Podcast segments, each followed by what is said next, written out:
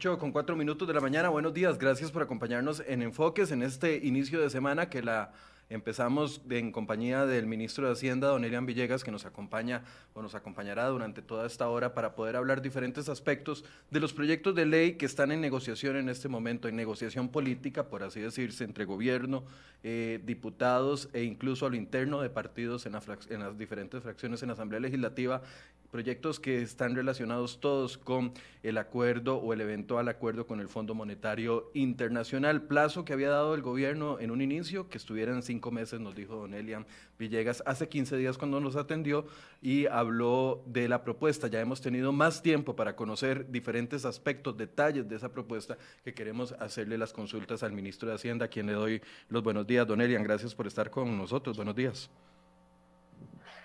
Muy buenos días, Michael, y muy buenos días a todas las personas que en este momento están siguiéndonos y a las que nos seguirán o a las que verán esta entrevista después, que estén muy bien a todos. Gracias, don Elian. Antes de entrar en, asuntos, eh, detalles de cada uno de los proyectos, yo quisiera un balance general a 15 días de la presentación de esta propuesta. ¿Qué ha sentido? ¿Qué ha visto? Usted ha estado oyendo prácticamente lo he visto una, dos o hasta tres veces por semana en la Asamblea Legislativa con los diferentes diputados eh, en reuniones, discutiendo qué balance ha hecho en estos primeros 15 días sobre la aceptación o rechazo que tengan algunos de los aspectos de la propuesta.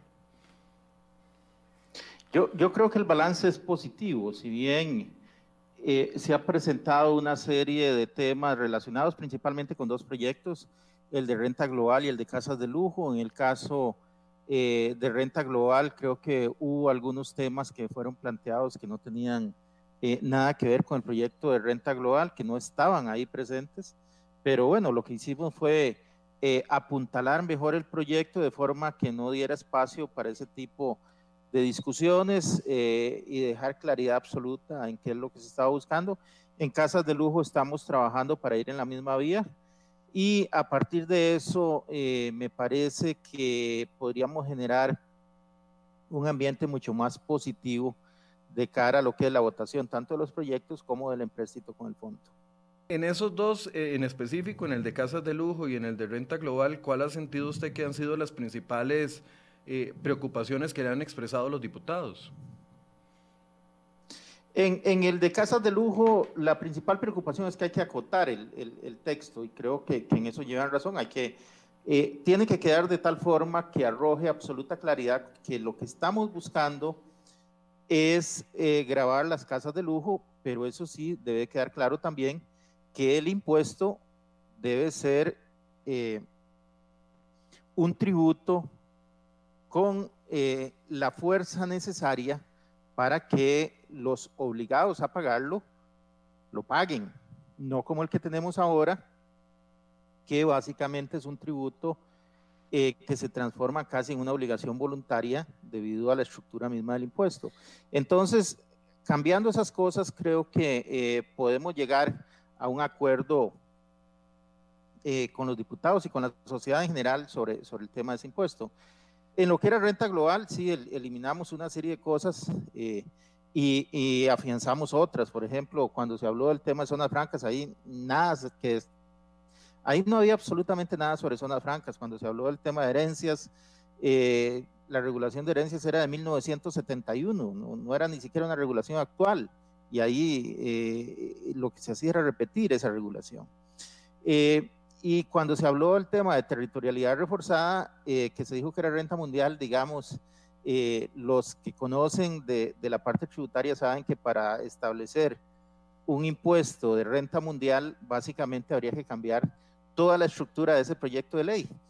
Entonces, eh, no, no era eso, pero preferimos limpiar el proyecto de forma tal que quedara con toda la claridad eh, que la gente requiere y que le dé eh, la seguridad jurídica necesaria a todos los, los que de alguna forma se sintieron afectados para que de esa forma eh, pues podamos sumar voluntades, porque aquí lo que andamos es buscando sumar voluntades en la forma más rápida posible para poder alcanzar la votación de los distintos proyectos a la brevedad. don Elian, podríamos decir que después de los arreglos que se le hizo en el texto que ustedes publicaron el viernes, no fue este viernes, sino el tras anterior, el nuevo texto de renta global. Ya ese texto, a como lo presentaron, lo ven ya depurado, por así decirse. Yo creo que sí, creo que es un texto que, está, eh, incluso refuerza algunas cosas que se vinieron a plantear en, en, el inicio de la discusión y desde ese punto de vista es un texto que si bien se le pueden siempre hacer reformas, siempre todo es mejorable, eh, pero ya en su esencia es eh, un texto mucho más limpio que el que estaba inicialmente. Ok, eh, con respecto al tema de los cambios que hubo en el impuesto de renta en los tramos, ¿los diputados le han expresado alguna preocupación? pues sí, en general se expresa una, una preocupación. lo que pasa es que ahí hay que ver qué es lo que está haciendo el proyecto. Y el proyecto no solo está trabajando sobre la parte de los asalariados, también el proyecto le da una ventaja enorme a los trabajadores independientes, porque les está diciendo, en vez de empezar a pagar sobre 3 millones 700, usted va a subir hasta 8 millones 200, y entonces va a empezar a pagar en 8 millones 200. Y es ahí lo que buscamos es eh, fomentar la formalización de los trabajadores, tanto en la parte profesional como en la parte técnica, técnicos en TI, técnicos en electricidad, técnicos en un montón de cosas que hoy no están formalizados y lo que queremos es que se formalicen y que tengan un espacio fiscal mucho más alto para que precisamente empiecen a pagar sus impuestos eh, básicamente sobre un 100% de lo que tienen hoy. Hoy están en 3 millones 700. Aquí los estamos llevando a 8 millones 200 beneficio eh, de justicia, por así decirse, para los trabajadores independientes. Yo creo que en eso nadie le va a quitar razón, pero ese claro beneficio a los trabajadores independientes a costa de los trabajadores asalariados no es, una, no, no, no, es un golpe muy fuerte para los asalariados, y ya vamos a poner ejemplos, pero entrando en materia a nivel general, ese beneficio que le estamos dando como país a los trabajadores independientes de que tengan una base exonerada más alta de 8 millones 200 mil, muy bien, pero no lo estamos haciendo a costas y a, costas del bolsillo de los trabajadores asalariados que van a tener que pagar más. Eh, los asalariados van a tener que pagar más, por supuesto, eso, eso no lo estamos negando, van a tener que pagar más. Eh, se está incluyendo un, grupo que en este momento no estaba incluido. A pesar de eso, más del 60% de los asalariados quedan fuera. A pesar de eso, eh, se da una situación donde hay que tener claridad en, un tema. Si vamos a hablar de renta global dual y lo que vamos a hacer es unir asalariados y trabajadores por cuenta propia, tal y como ha sido también una solicitud de los trabajadores por cuenta propia desde hace rato, pues no podemos pensar en que los vamos a unir allá en los 10 millones eh, que, existían hoy para los asalariados, porque eso básicamente obligaría a que en vez de que haya un ingreso para el fisco, haya una salida desde el fisco. Y entonces eh, es una situación que en este momento, eh, desde el punto de vista de la hacienda pública, no sería sostenible tal vez entremos con ejemplos. Fede, porfa, porfa, póngame el primer cuadro. Antes quiero saludar a la gente que ya está conectada con nosotros. Roy Cruz, buenos días, Roy, gracias por acompañarnos. Tony Cubero, Euclides Hernández, Cristina Siles, don Luis Fernando Monje Hernández, Ruth Murillo Ciau, siempre se lo digo mal, doña Ruth. Eh, Carlos Palacios, David Rodríguez, Rey Villa, todos los que están comentando, Alberto Castillo, Emanuel Fuentes, ya tenemos mucha gente conectada, gracias por acompañarnos. Voy a poner el, primer ejemplo, don Elian, para poder eh, analizar un poco los cambios en el impuesto de renta, que yo creo que esa, esa sección, y le voy a, contar dos opiniones que me han dado algunas personas que han estado aquí. Primero, que eh, en las mesas de diálogo nunca se habló de bajar la base exonerada, y esto es importante explicarlo. La base exonerada hasta el día de hoy era una base que Hacienda la calculaba dependiendo del salario mensual de cada uno de los asalariados. Entonces, cada persona que, que recibiera ingresos para este año menores a 842 mil colones no pagaba absolutamente nada de impuesto al salario, sobre su salario, sobre esa renta que está recibiendo. Con el cambio que propone Hacienda ya no se hace una exoneración mensual, sino una exoneración anual que sube a 8, a millones 200 mil. Claro, ahí es donde está lo que algunos han calificado como el truco ¿Por qué? Porque entonces esto baja la base exonerada de quienes van a comenzar a pagar ese impuesto. Y entonces las personas que reciben 683 mil colones actualmente eh, de salario no pagan nada, van a tener que comenzar a pagar. Y ahí hay tres ejemplos. Por ejemplo, un salario de 900 mil colones, actualmente ese salario paga 6 mil colones de impuesto de renta, con renta global va a comenzar a pagar 21 mil 666 colones, con un aumento mensual de 15 mil colones adicionales a su impuesto de renta. Esto en una variación si comparamos lo que le cobran por impuesto eh, de renta actual a lo que le van a cobrar con renta global, una variación, un aumento de 261% en el impuesto a su salario.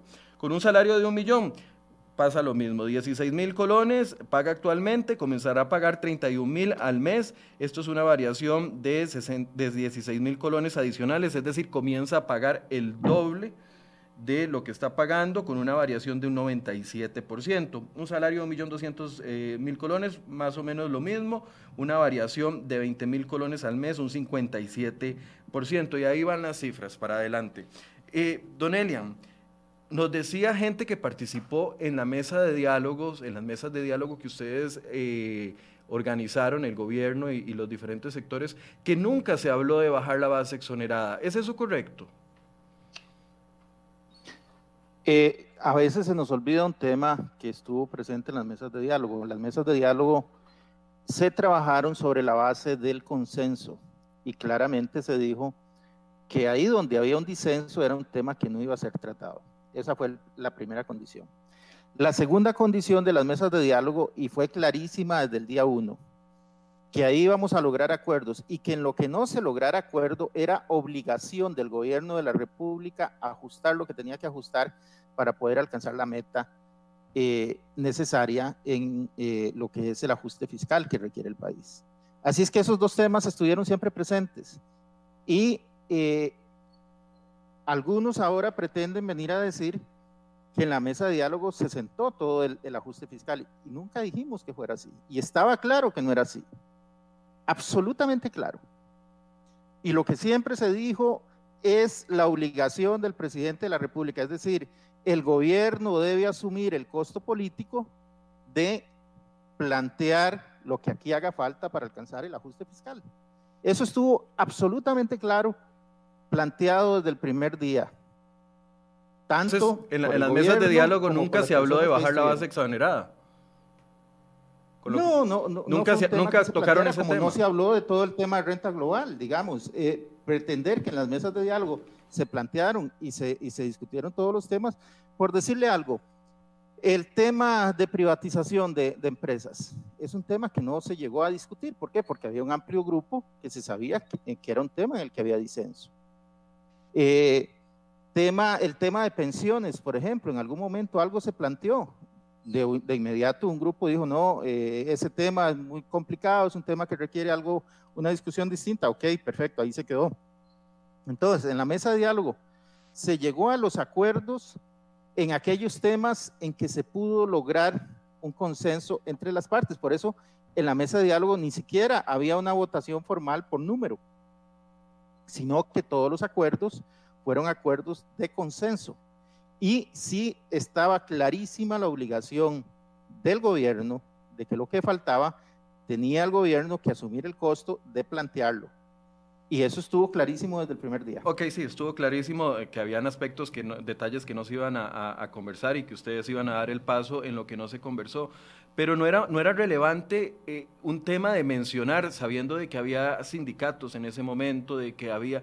Porque el sondeo que yo he hecho, que yo he hecho con los invitados que he tenido y con los diputados que hemos entrevistado, es de que les toma por sorpresa que Hacienda decida de la noche a la mañana pasar la base exonerada a salariados de 840 mil a 683 mil. Nadie me ha dicho, Don Elian lo advirtió, no, absolutamente nadie. Lo que nos han dicho es, esto nos toma absolutamente por sorpresa. En ningún momento el gobierno dijo que iba a poner a pagar impuesto a salario a personas que estaban exoneradas en este momento. Por eso es que le hago la consulta. Reitero, ese tema, al igual que otros temas, eh, en los cuales se sabía o se daba un, inicio eh, de disenso sencillamente no se discutían. E, eso estaba clarísimo. Entonces, si lo que se está es buscando acuerdos en una serie de temas en que se pueden perfilar acuerdos importantes eh, entre grupos tan diversos como los que estaban en la mesa, llevar un tema que no iba a lograr ese acuerdo, pues no tenía mayor sentido.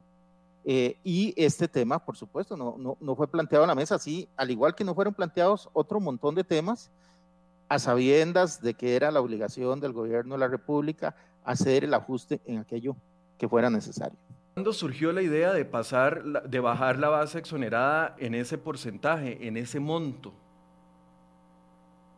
Eh, mira, Michael, esas son cosas que yo, yo, yo, yo, no puedo recordar en qué momento surge la idea dónde surge la idea. Es decir, sencillamente es un tema que viene eh, junto con el proyecto y que nos viene a servir para eh, realizar el ajuste y poder subir eh, a lo que es un grupo que hoy está con una base exenta muy baja y hacer también justicia tributaria desde el punto de vista de un grupo importante de costarricenses. No, pero tal vez no, no, no, le pido la fecha con hora y detalle, sino surgió durante la negociación que hubo en las primeras dos semanas de enero con el Fondo Monetario Internacional, surgió antes, porque yo estado, siempre que voy a entrevistarlo veo todas las entrevistas que puedo que le han hecho en los últimos días. Y vi algunas entrevistas de diciembre donde el economista Gerardo Corrales le preguntaba a usted sobre otro tema, que era el impuesto eh, al, al salario escolar. Y en ese momento en la respuesta que usted dio dice, no, no, no, por supuesto, que van a quedar exonerados los que están exonerados para abajo de la base de 840 mil colones en ese momento. Entonces, me pareció entender de que para diciembre esta decisión no estaba tomada, que esta decisión tuvo que haber sido tomada en enero.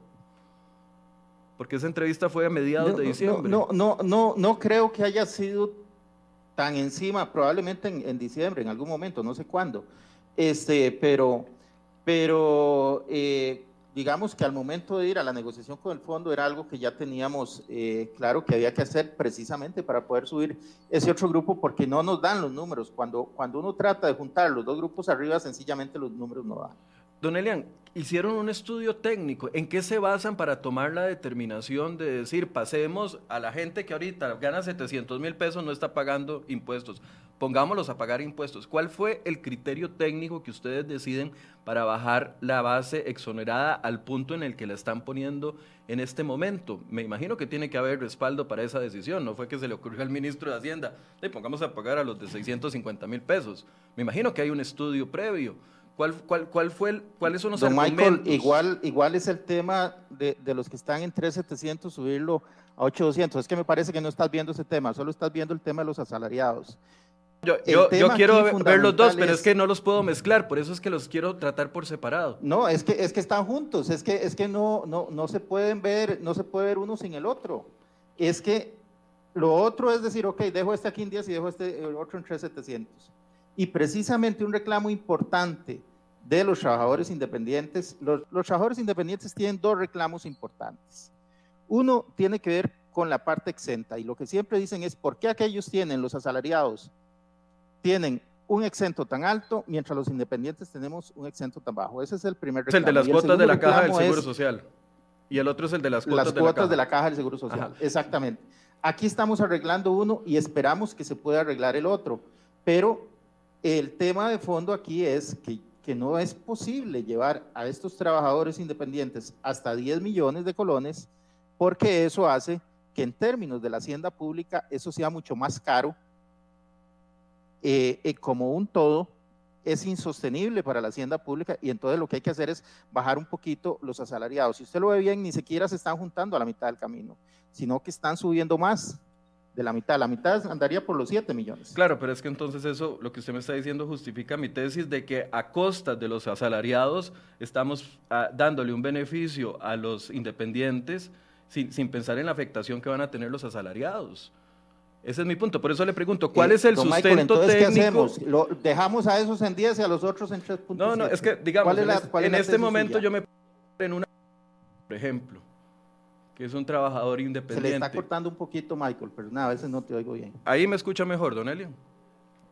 Uno, dos, ok. en este momento en el que usted me pone, entonces me, me obliga a adelantarme a lo, a, lo, a lo, que tenía planeado de la entrevista.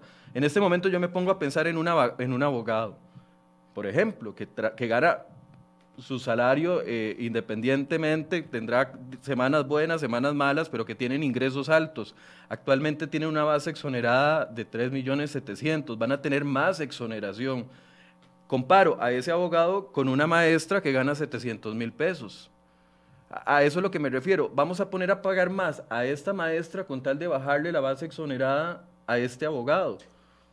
E, ese es mi punto. Lo que pasa es que lo estás viendo en términos de profesionales, Michael no, no, quiero tampoco que la entrevista se vuelva tensa, lo que quiero es eh, entender cuál es el criterio técnico, en base a cuál criterio técnico ustedes decidieron bajar la base tan dramáticamente como la están bajando en más de 2 millones y resto de, exoneración. Ese, es el punto. Claro, usted me obliga a hablar entonces a comparar profesionales con asalariados, y claramente. Por eso, es, es que estás pensando solo en profesionales. Y aquí hay que pensar también en técnicos, hay que pensar en técnicos electricistas, hay que pensar en maestros de construcción, hay que pensar en técnicos de TI, hay que pensar en toda una nueva categoría que precisamente hay un esfuerzo importante para poder llevarla adelante. Y ese, ese grupo al día de hoy pues básicamente no tiene ningún incentivo para formalizarse debido a la carga tributaria. Por eso es que ocupamos eh, subir el mínimo exento de ese grupo. Ahora, nosotros podríamos llevar y seguir manteniendo algo como lo que tenemos hoy, decir, bueno, este lo subo, por decirle algo, a 6 millones y dejo el otro allá en 10. Seguimos, en primer lugar, ya ahí no, no sería renta global. Pero en segundo lugar, seguiríamos teniendo el mismo reclamo de parte de ese grupo, el mismo reclamo de parte del grupo de trabajadores independientes diciendo por qué aquellos con el tramo exento tan alto y nosotros con un tramo exento tan bajo. Y hay que tener presente que aún así ese tramo de 6 millones, eh, 800, eh, perdón, de 8 millones, eh, no, eh, estamos hablando de, de, 8, de, de 8 millones 683 mil colones. Ah, 600. Sí, 8 millones 200, 683 mil colones, estamos hablando de alrededor de 1.100 dólares por mes eso convierte ese tramo exento en un tramo exento alto, no es un tramo exento bajo. Y de hecho, uno de los temas que siempre se analizan cuando se analiza el tema de, eh, de la renta en Costa Rica por parte de los expertos internacionales es que ese tramo exento es muy grande. Aquí nosotros lo que estamos haciendo es que estamos creando también el tramo exento más alto para que el otro grupo.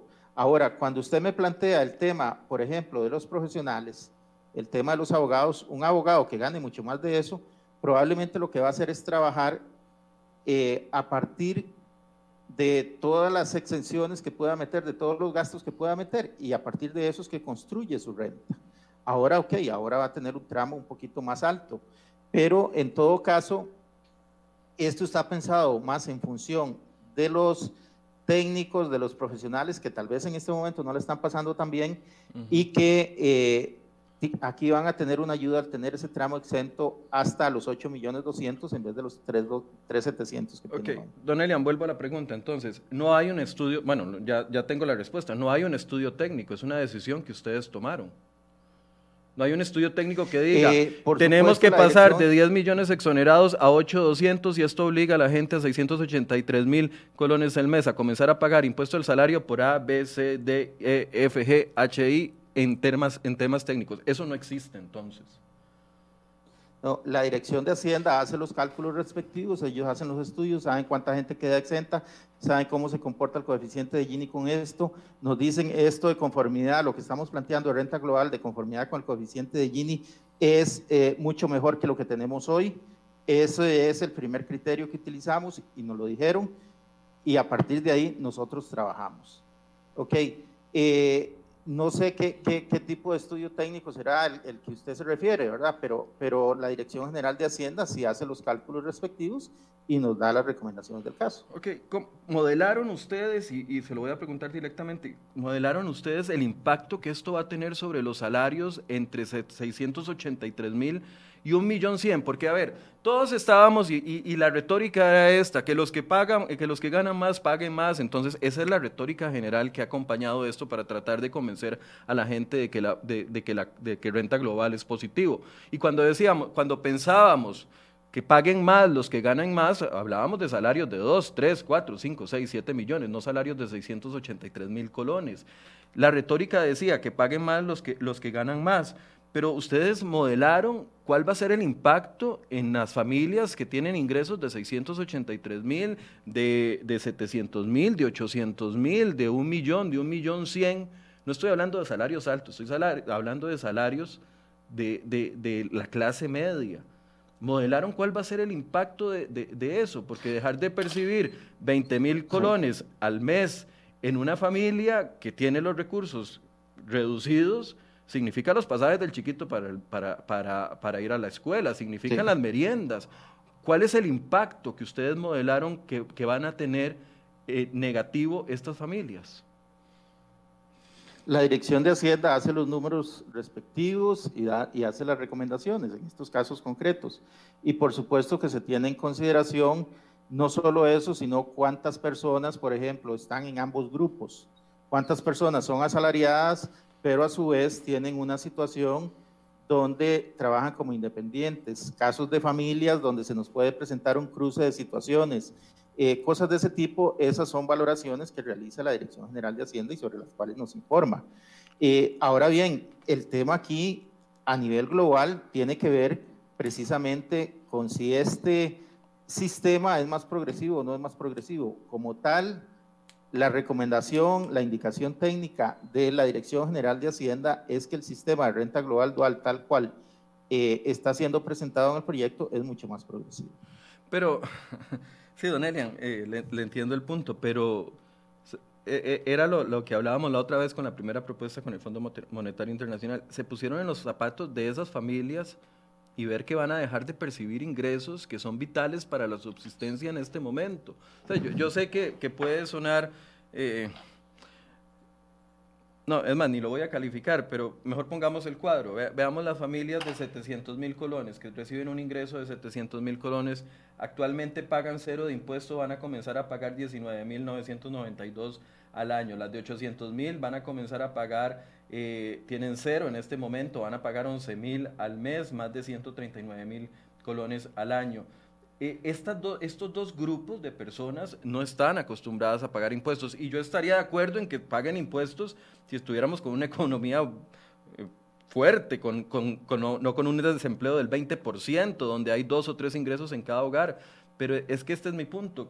¿Cómo se les ocurre incluir a estos dos grupos que son familias de clase media que está desapareciendo dentro de, dentro de un proyecto de renta global para, como justificación para beneficiar a, los sectores que están informales o los sectores independientes. E, e, ese es mi punto. ¿Qué, les dice a ustedes? ¿Cómo, se les ocurrió la idea de comenzar a cobrarle impuesto al salario a gente que está exonerada en plena crisis económica y en plena situación económica como la que nos ha generado la pandemia? Eh, Michael, es que precisamente porque estamos en crisis, lo que estamos tratando es de paliar el efecto total de la, de la crisis. Pero a costa de los salarios de la gente. no hacemos esto, si no hacemos... A costa de los salarios de la gente. Si no hacemos el ajuste necesario, perdón. A costa de los salarios de la gente, ese es el problema, don Elian. Eh, don Michael, es que los impuestos, por eso se llaman impuestos. Yo sé que los impuestos a nadie le gustan y sé que los impuestos es materia odiosa, pero precisamente... Eh, por eso es que hay que utilizar el poder tributario del Estado para cobrarlo. Si no, lo que haríamos es pedir una contribución voluntaria y la gente iría a entregar la contribución. Como, pero, pero eso no ocurre así, en la realidad no ocurre así. Es decir, eh, usted me habla de este impuesto, pero leo hoy el periódico y, por ejemplo, eh, dice que los empresarios y los banqueros señalan que el impuesto a las remesas eh, va a ocasionar daño. Y si usted ve el otro eh, impuesto, por otro lado, habrá gente que también dice eh, eh, que no debería ir un, impuesto, por ejemplo, los títulos valores de las cooperativas, porque es el ahorro. Y si usted ve, hay otro grupo que dice que no deberíamos vender la cartera de CONAPE, porque entonces la gente se va a quedar sin ir a la universidad. Sí, don Elia, Entonces, al final, si usted se concentra en cualquier medida específica, Michael, en cualquiera que usted se concentre, le va a encontrar situaciones eh, que puede explotar negativamente. No, no, eh, tal vez... Pero bueno, es, es, la realidad de los impuestos. Pero, a ver, yo, si el Banco Nacional, como lo dijo un día de estos, está en contra de, una de las iniciativas de ustedes de que eh, eh, apoyen con eh, alguna parte de sus ganancias, o si las instituciones están en contra, o la cartera de CONAP, a ver, o los mismos empresarios, o los banqueros, todas esas personas, todos estos grupos tienen músculo para poder defenderse, tienen músculo por todo lado para poder defenderse. El asalariado no. El asalariado aquí está viendo eh, 1.030 personas en este momento, viendo, y tratando de entender por qué Hacienda le quiere meter impuesto al salario en plena crisis fiscal a un salario de 700 mil colones y, buscando los argumentos técnicos y no lo entiende. Todos esos grupos está bien que ejerzan su derecho al berreo, tienen abogados, tienen economistas, tienen un montón de fuentes que pueden acceder para poder berrear sobre el impuesto que les afecta pero el asalariado no, es el único. Por eso es que uno quiere entender de dónde sale la idea. Y a ver, ustedes nos dijeron, los que pagan más van a, los que ganan más van a pagar más. Y eso lo único, la única forma que se puede medir es porcentualmente. Y si yo veo aquí la casilla de variación, los que ganan 10 millones van a pagar 15% más de impuesto al salario. Los que ganan 900 mil van a pagar 261 más porcentualmente. Yo sé que estos no son números absolutos, pero porcentualmente, claro, pero también, porcentualmente Michael, no pero es cierto. Pero perdón, para terminar, medio... para terminar, no es cierto entonces que los que están ganando más, que son estos de 2, 3, 4, 5, 6, 7, 8, 9, 10 millones de colones, van a pagar más porcentualmente que lo que van a pagar los salarios más bajos de este país, sí. los que todavía quedan en esta crisis de empleo. Ese sí. es mi punto, don Elian. Adelante. Lo, lo, que pasa, don Michael, es que lo que usted me está diciendo es que el día de ayer hubo dos personas que hicieron una carrera. Una corrió el 100% más que la otra porque eh, pasó de 500 metros a un kilómetro. Y la otra corrió apenas un 10% más porque pasó de 20 kilómetros a 22 kilómetros. Y, y ahí, eso es muy sencillo, en la matemática eso es muy sencillo. Usted sabe que las bases son distintas y sobre eso es que usted está trabajando. Pero cuando usted observa que precisamente en los rangos superiores el impacto es importante y ahí está el impacto. Es decir, eh, es que es muy fácil decirlo así porcentualmente. Y sí, claro, por supuesto, si usted lo hace así, es que alguien está, que ahí, paga, ahí, queda desnudo. Que ahí, 800 mil. Ahí queda desnudo el discurso no, de que los que, ganan más pagan más. Por mes, por ejemplo, no pagaba nada. Y ahora de, va a pagar de, de, de, ahí va a tener que pagar un porcentaje, entonces ¿cuánto va a estar pagando? Ay, no sé, es todos los porcentajes más, porque antes no pagaba nada. O si antes ganaba eh, 840 mil, por, eh, pongámosle, 683 mil por mes, 700 mil por mes, pues ahora va a tener que pagar sobre 17 mil y antes no pagaba nada.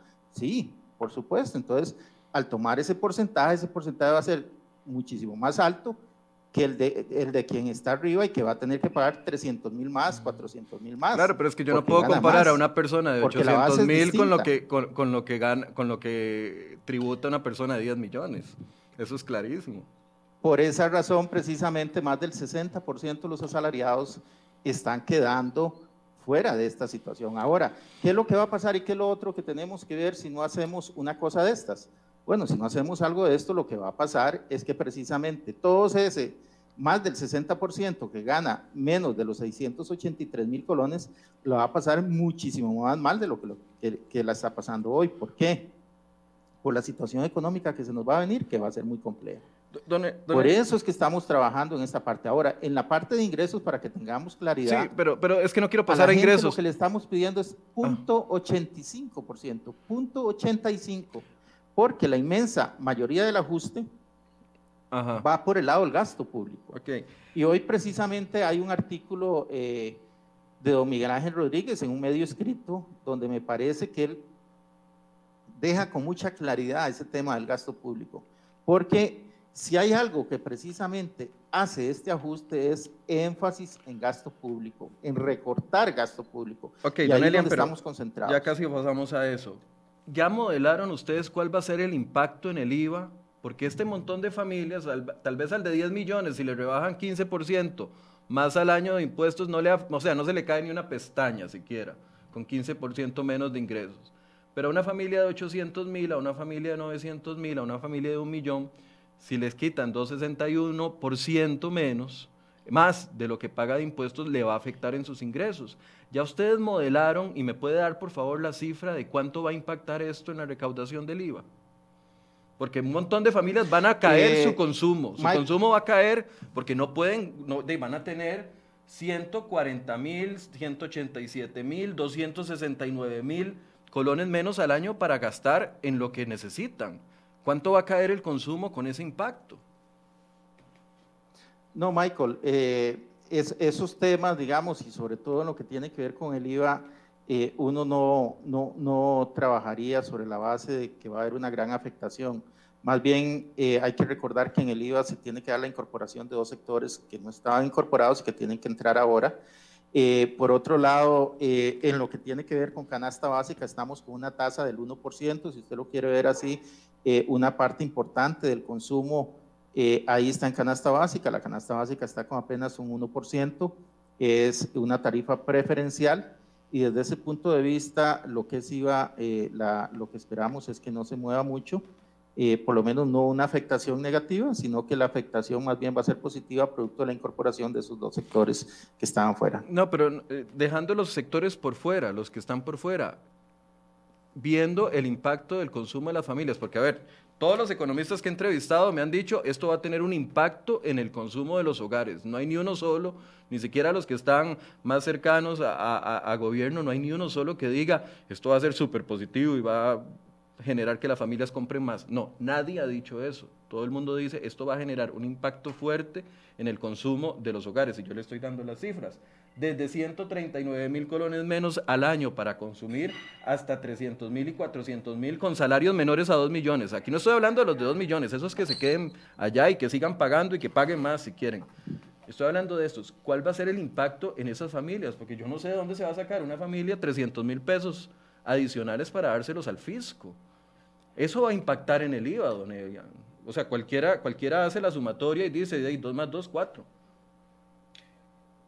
Eh, Michael, perdona, ¿cuánto cree usted que se va a sacar por el tema de renta global? Es, que a veces siento que, está pensando que es una suma enorme y todo lo que va a generar la parte de ingresos, todo ingresos, no renta global, todo ingresos es alrededor de 300 mil millones de colones. Es menos de un punto del, PIB. Sí, es que, yo, no lo quiero ver como, como puntos PIB porque eso es muy generalizado y es muy fácil salirse digamos, del análisis. No, es que es muy fácil llevarlo al punto donde usted lo tiene. No, es que es el punto donde tiene que estar, don Elian, en el punto del consumo de los hogares de las familias. Es que usted lo tiene, tiene que estar en el impacto de la familia, en la familia que no va a poder comprar eh, las galletas de los chiquitos o que va a tener que, cancelar la buceta de los chiquitos ahora que volvieron de clases o que no va o que se va a atrasar en los recibos de luz. Ahí es donde yo lo quiero ver, porque ese es el verdadero impacto a la sociedad no que es un 1% del PIB y es todo etéreo y la gente no, sabe lo que, ahí es. muy fácil verlo y ahí es muy fácil. No, más bien es lo difícil, porque vea que no logro que usted lo vea. Pero vea, vea la parte macro, vea la parte macro y a partir de la parte macro trate de construir un poquito lo que le podría pasar a esas familias si no hacemos esto. Es que eh, pensar en, la señora que tiene una situación así, esa, eso, eso, digamos, y trabajarlo aquí y sobre todo mediáticamente es relativamente sencillo el tema es qué va a pasar ahí si nosotros no hacemos este ajuste. ¿Qué va a pasar con las tasas de interés de los préstamos? ¿Qué va a pasar yo, yo, sabía que me iba a salir es, más, usted me habla de la buceta. Permítame hablarle de la buceta. Lo que va a pasar con la buceta de todas las familias, la buceta que lleva a los chiquitos a la escuela, es que el Estado no va a poder aportar 30 mil millones de colones que pone al año para pagar bucetas, porque no tiene plata. Y entonces todos los chiquitos que van en, en, en, bucetas Don Elian, es que estamos por el Estado, hablando de dos, no van a poder ir. Estamos hablando de dos poblaciones distintas. Usted está hablando de la gente que... De la misma población, no, estamos no, no, no, porque las bucetas no las reciben los salarios de un millón cien mil. Las bucetas lo reciben salarios. Estamos hablando de las poblaciones vulnerables, que estoy de acuerdo 100% con usted como, como ministro y como costarricense, estoy ahí 100% apuntado con usted tenemos que hacer algo porque no podemos dejar más, eh, eh, más indefensión a las personas más vulnerables del país, a las que les damos bono proteger o les dimos bono proteger, a las que les damos las bucetas, a las que les damos los programas de ayuda social. En eso, yo, yo no estoy hablando de eso.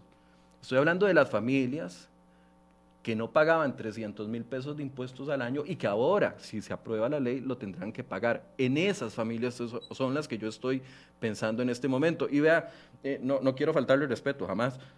Pero usted me dice, lo más fácil es pensar lo que yo estoy diciendo. Vea que es tan difícil pensar lo que yo estoy diciendo que usted no se puede poner en esa posición. ¿Lo está viendo Mac? No, no, no es que yo no me ponga en esa posición. Viera que yo todos los días me pongo ahí, Michael.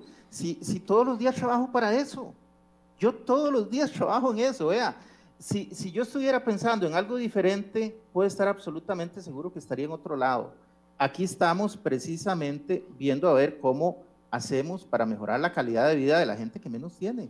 En eso hemos estado. Y por eso, si usted se va a ver, por ejemplo, los números del 2020, va a ver la gran diferencia de cómo venía, a cómo cerramos. Si ve los números de enero, que ahorita van a salir, se va a dar cuenta que el cambio es notorio. Y por eso vamos en esta vía porque somos absolutamente conscientes de que el ajuste hay que hacerlo y el ajuste lo estamos empujando fuertísimo. Ahora, para estos efectos, ¿qué ocupamos? Ocupamos una porción pequeña de ingresos, pequeña. Punto 85 es lo que va a venir, digamos, de la parte privada, porque el 1.17 viene, perdón, punto 20 de empresas públicas y punto 12 de impuesto a loterías que no sabemos ni siquiera quién lo va a ganar. Entonces, acá lo que estamos pidiendo es un esfuerzo que es relativamente pequeño. Ahora, yo entiendo evidentemente el tema de los impuestos, a todos nos afecta. Sí, sí, sí, por supuesto, a todos. A mí también me afecta. Sí, pero es que eh, el, punto es a las poblaciones. Don Elian, perdón, yo creo que no me he explicado, no sé si no me he explicado. El punto es a las poblaciones que actualmente la clase media de este país va en en extinción peor que algunas especies del mundo. O sea, aquí el dinero no alcanza, la gente no tiene trabajo, no tiene ingresos. Yo no he visto ningún país que en este contexto ajuste los salarios, eh, el impuesto a salarios de las clases menos beneficiadas. Ese es el, punto. Yo no estoy hablando de los dos millones que ganará un ministro en adelante, no no, no quiero que se confunda con eso, ni estoy hablando de quitarles a la gente que gana menos de 300 mil los beneficios sociales que recibe. No, no estoy hablando de eso, estoy hablando de la gente que ahorita ya de por sí está pagando impuestos para los que ganan más de 840 mil, entre 2 millones, por ejemplo, que ya está pagando impuestos y que va a tener que pagar el doble de impuestos al salario. Y estoy hablando de aquellas que están en ese rango, que no pagaban impuesto y que tendrán que pagarlo esa es, la población. Ahora mi pregunta es, muchos diputados, y le menciono varios, Silvia Hernández del Partido de Liberación Nacional, Pablo Heriberto Abarca de la Unidad Social Cristiana, eh, Roberto Thompson de Liberación Nacional, el, independiente Eric Rodríguez Estele, doña Shirley Díaz, bueno, le puedo seguir mencionando muchos de los que hemos entrevistado, han dicho, renta global sí, pero sin variar las bases exoneradas hasta el momento, es decir, dejándolo en los 840 mil que existía y no golpeando los salarios de esas personas. ¿Eso es posible o no es posible? Eh, eso nos dejaría en la misma situación, habría que bajar los independientes de nuevo a 3 millones 700 y eh, probablemente desde el punto de vista también de, de lo que es el programa de ajuste, habría que ir a buscar en otro lado a ver dónde podemos encontrar eh, algunos puntos, algunos puntos de, ingreso para llevar adelante el, ajuste que estamos requiriendo. O sea, la única forma que se cumpla la solicitud de algunos diputados sería que ellos busquen o Hacienda buscaría los ingresos adicionales. ¿O cómo funcionaría? La única forma sería, habría que buscar ingresos adicionales en algún lado. Yo no diría quién lo busque, yo diría, habría que buscar ingresos adicionales en algún lado. Y hay, hay, hay opciones que no golpeen a estas poblaciones en eh, específico. No, vea, vea, Michael, aquí, aquí yo... Es que, perdón. De, nuevo volvamos a un tema. Perdón, para hacerle la pregunta... De que precisamente... Perdón, para hacerle la pregunta completa, le estoy preguntando, ¿hay opciones adicionales a este tema que no golpee? Pero además, ¿hay opciones que no obliguen a que eh, los trabajadores independientes tengan una base exonerada tan alta como la que tienen los asalariados? Ya usted me dijo, no sería renta global, entonces. Es que usted lo que me está planteando, Michael, es, la existencia del paraíso, es decir, un lugar donde, donde no subamos los impuestos, pero que suban los ingresos. Y eso, no, no, no, es la existencia pues de un paraíso donde le subimos los impuestos a los que los pueden pagar, no a los que no los pueden pagar. Es, la diferencia. Sí, este, No, no, es que, don Michael, precisamente cuando usted ve los números y usted ve que hay un 60% de personas que quedan exoneradas, ahí se está dando justicia tributaria. Eh, ¿Quiénes lo pueden pagar? Porque igual cuando, cuando llegamos a los 3 millones, me va a saltar gente que va a decir, bueno, es que yo tengo que pagar mi casa, tengo que pagar mi carro, tengo que pagar el, el colegio de los chiquillos y no me alcanza. Y me va a presentar todos los recibos y va a decir que no le alcanza. Entonces, todas esas situaciones son absolutamente normales. Ahora, eh, cuando usted me plantea cómo hacer eso, cómo, cómo hacer para dejar en 10 millones, ojalá subir a los otros, eh, de eso no se puede, porque ahí hay, hay precisamente una situación tributaria donde eh, vamos a empezar a recibir menos de un lado. Entonces vamos a estar peor de como estamos hoy. Y esa, esa no es la situación. La situación en la que estamos nos obliga a mejorar. Tenemos que mejorar porque si no, eh, sencillamente vamos a caer en una situación fiscal muy complicada para todo el país. Por eso es que precisamente se hace el ajuste. Y por eso, reitero, es que es un ajuste basado en gasto. Don Elian, usted dice, insiste y lo ha repetido en varias ocasiones, que el 60% de los trabajadores del país seguirían sin pagar impuestos. ¿Es así? Eso es lo que nos dicen a nosotros los números, que más del 60% de los trabajadores del país están por debajo del mínimo exento. Decir, por debajo de 680 mil colones. Ahí estaríamos hablando de aproximadamente 600 mil, eh, 900 mil trabajadores del más del millón y medio que existen actualmente eh, en la fuerza laboral, ¿es así? Ok. ¿Cuántos trabajadores independientes se integrarían a renta global? ¿Cuál, cuál es la base de trabajadores eh, independientes? lo, que pasa es que, ¿Cuántos hay ahorita, al día de hoy? Lo que, pasa es, lo, que pasa es que aquí, precisamente, Michael, producto de la informalidad que existe, en este momento uno no puede prever y decidir con esa actitud, hablamos de 150, hablamos de 200 mil, porque no solo estamos hablando del sector profesional, el sector profesional es un sector que está un poco más formalizado. Pero aquí estamos hablando de una cantidad importante de trabajadores que hoy eh, existen, pero que no los tenemos precisamente eh, de alguna forma contabilizados porque no están incorporados. Entonces aquí lo que andamos buscando es incorporar ese grupo que podría ser de unas 100 mil, 150 mil personas. Ok, ahorita tenemos 150 mil trabajadores independientes, ¿es así?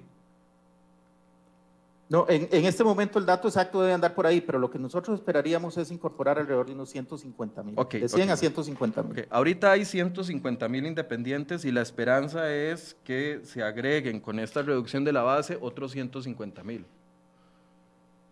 No, el número de independientes actuales no, no se lo digo con certeza. El número que esperamos agregar anda entre, entre 100 y 150 mil. Ok, entonces, vamos a golpear salarios de 600 mil personas como, no, don Michael, ¿por qué insisten que vamos a golpear salarios? Sí, don Elian, porque una persona es que evidentemente si usted tiene una posición tan negativa como la que ha estado planteando no señor es que yo creo que usted y yo conversamos y yo creo que nos entendemos en algunos puntos y en otros definitivamente no. No es una posición negativa don Elian. Yo, yo quiero dejarle esto completamente claro y lo hago con todo respeto. No es una posición negativa. Me estoy poniendo en los zapatos de 600 mil personas en este país que algunos tendrán su salario asegurado porque trabajan para el Estado y saben que de ahí no salen. Otros, que trabajamos para la empresa privada, hoy estamos y mañana no. Y estamos preocupados por la estabilidad del país. Esas 600 mil personas, para, para capturar 150 mil independientes que andan ahí sin pagar el salario, vamos a golpear a 600 mil. Ese es mi punto. No sé si, si, lo, estoy equivocado, usted me dice y, escuchamos, escuchamos, su opinión, claro. El, el, punto, el punto es distinto. El punto, perdón, es o hacemos el ajuste que el país requiere o nos golpeamos todos. Probablemente más adelante habrá alguna oportunidad cuando el país esté mejor y se podrá subir el mínimo exento. Pero en este momento ocupamos hacer el ajuste y el ajuste va a tener que hacerse, por lo menos el planteamiento nuestro va por ese lado, si no, habrá que recurrir a otras cosas que nosotros no tenemos en este momento, porque nosotros a la hora de hacer el ajuste no teníamos la cancha de juego entera para jugar, y usted lo sabe perfectamente bien. Cuando nosotros planteamos la primera propuesta de ajuste, era una propuesta de ajuste muy amplia. Lo que dijo el país es no, no queremos eso. queremos algo mucho más pequeño y mucho más inclusivo en la parte de gasto público. Y eso es lo que hemos traído, eso es lo que estamos trabajando ahora. Entonces, lo mismo que usted me está diciendo respecto de ese tema, por ejemplo, eh, o, respecto de la afectación que sufren eh, un grupo importante de trabajadores, porque ahora van a tener que pagar impuestos y antes no tenían que pagar, eh, es lo mismo que le reitero, recibo de todos los, diversos sectores, todos los sectores, por ejemplo, el de las aseguradoras. Sí, pero las, aseguradoras, tienen mucha plata, los, bancos tienen mucha plata, los, las instituciones tienen mucha plata. y tienen mucho músculo y buenos abogados. Es que al final nadie quiere impuestos. Nadie quiere impuestos, y yo los entiendo, y nadie quiere impuestos. Don Elian, pero ¿usted no cree que una persona que gana un millón ahorita... En contra de esto va a ser en el, el corto plazo mucho más grave que asumir el pago de esas tarifas en este momento. Bueno, el impuesto, ya, ya son las 8 y 55, nunca rinde el tiempo con usted, lamentablemente. Y don Elian se tiene que ir a las 9 porque a las 9 y media, como les dije, tiene eh, varios compromisos porque está atendiendo a todo el mundo en la Asamblea Legislativa a ver si los logra convencer de esto que nos está explicando hoy. Eh, impuesto a casas de lujo, don Elian, ¿se va a agregar o no se va a agregar? Es una mala interpretación que ha tenido la gente de decir que si tengo una casa pobre eh, o una casa eh, normal con un valor pobre, pero me le agregan el terreno, entonces ahí sí voy a pagar el impuesto a las casas de lujo. No, no, la idea, la idea vamos a acotar un poquito la definición. Nada más le digo quién, quiénes me lo han dicho. buscando verdaderas casas de lujo. Nada más le, digo quiénes me lo han dicho. Me lo ha dicho doña Carla Coggi, que estuvo aquí dos veces en, en Enfoques la semana pasada de Deloitte, y me lo ha dicho don Germán Morales de Grant Thornton, que también firmas que usted conoce porque están enfocadas en temas de impuestos. Esas son mis fuentes. Sí, sí. Sí, sí. Eh, lo, que estamos eh, haciendo es mejorar la redacción para que claramente eh, sean casas de lujo. No andamos buscando una casa de 30 millones en un lote de 200, no andamos buscando fincas agrícolas, agroindustriales, comerciales, nada, nada de eso. ¿Qué andamos buscando aquí? Las grandes casas que existen hoy en las playas costarricenses, los edificios de departamentos que existen en eh, algunas zonas de San José. Eso es lo que andamos buscando y ahí es donde queremos eh, cobrar el impuesto. Hay que precisar más la forma como está redactado hoy en la ley o en el proyecto de ley y eso lo vamos a hacer, no hay ningún problema en eso. Estamos trabajando en eso y apenas eh, inicie la discusión del proyecto estaremos presentando un texto diferente que sea mucho más fuerte, mucho más cerrado y que no admita tanta interpretación como la que se ha dado hasta el momento.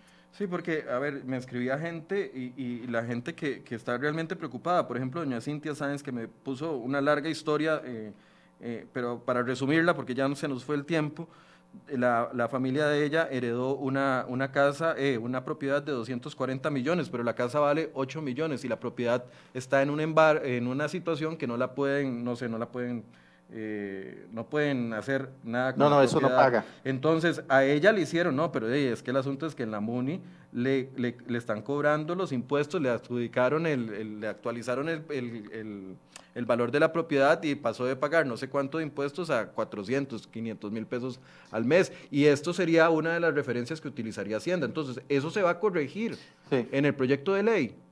No, no, eso, eso se va a corregir, la referencia se va a usar, pero... Eh, perfectamente lo que vamos eh, a, diseñar son mecanismos de exoneración, mecanismos que nos permitan en todo ese tipo de situaciones no tener que estar cobrando impuestos. Es decir, es claro que si la casa vale 30, eh, 40 millones de colones, no hay por qué cobrarle impuestos. En eso estamos absolutamente claros. Ahora, ¿cuál es la gran diferencia para que estemos también claros en esto? Si usted tiene la misma casa, idéntica casa, y usted la tiene, eh, por decirle algo, eh, en alguna zona, eh, digamos, pegando a la cordillera del Chiripó, allá por Pérez, esa casa idéntica en los sueños, el valor es distinto. Sí, claro. Entonces, eso es lo que hay que ver. A eso es a lo que nosotros queremos llegarle. Porque nos parece que es de justicia, de nuevo, que los tributos sean progresivos y aquí que pague más quien tiene más. Por eso, el, proyecto como está planteado... No buscando ahí caerle a la clase media, no andamos buscando caer sobre herencias, es más, lo que tenemos ubicados es que son alrededor de 200 casas o 200 propiedades que están en una situación parecida a esa de doña Cintia, eh, y la idea no es esa, jamás ha sido esa, lo que andamos buscando son casas de lujo. Por eso, entonces, ¿van a arreglar el proyecto de ley vía mociones o van a presentar un nuevo texto? ¿Cómo se va a hacer ese arreglo? vamos vamos a, arreglar el proyecto vía mociones porque en realidad es eh, uno o dos artículos lo que hay que eh, arreglar para precisar mucho mejor cuál es la intención que está detrás de ese proyecto. Nos queda un minuto nada más, don Elian, y yo lo lamento mucho porque esta otra parte era importante. Tengo ocho preguntas de esta otra parte, pero hoy no, no las voy a poder hacer ninguna. Entonces la voy a hacer general.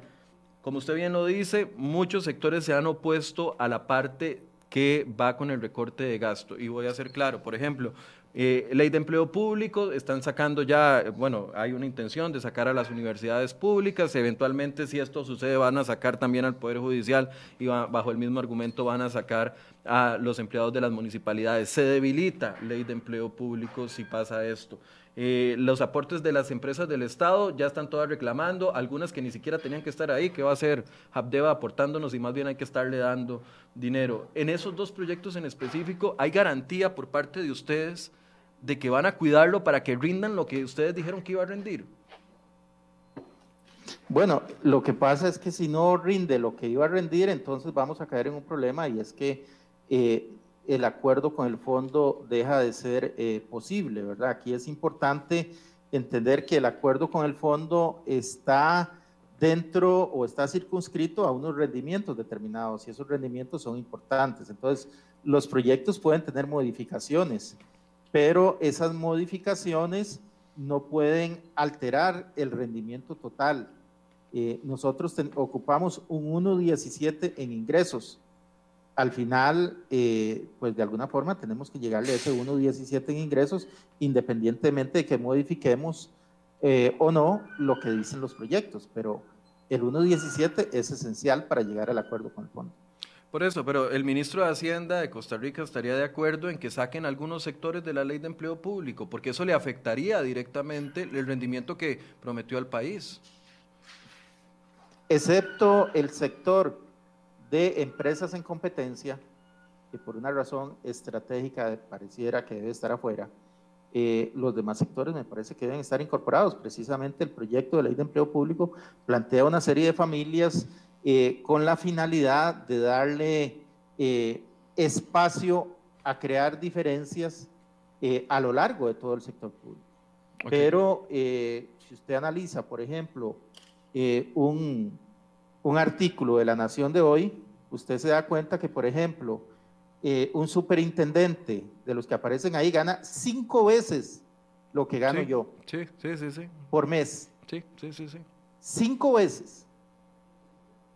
Entonces, y un superintendente de esos gana 15 veces lo que gana precisamente una de las personas que usted mencionaba. Una persona que gana 600 mil contra un superintendente de estos que gana más de 9 millones de colones. Entonces, eso es lo que hay que eliminar.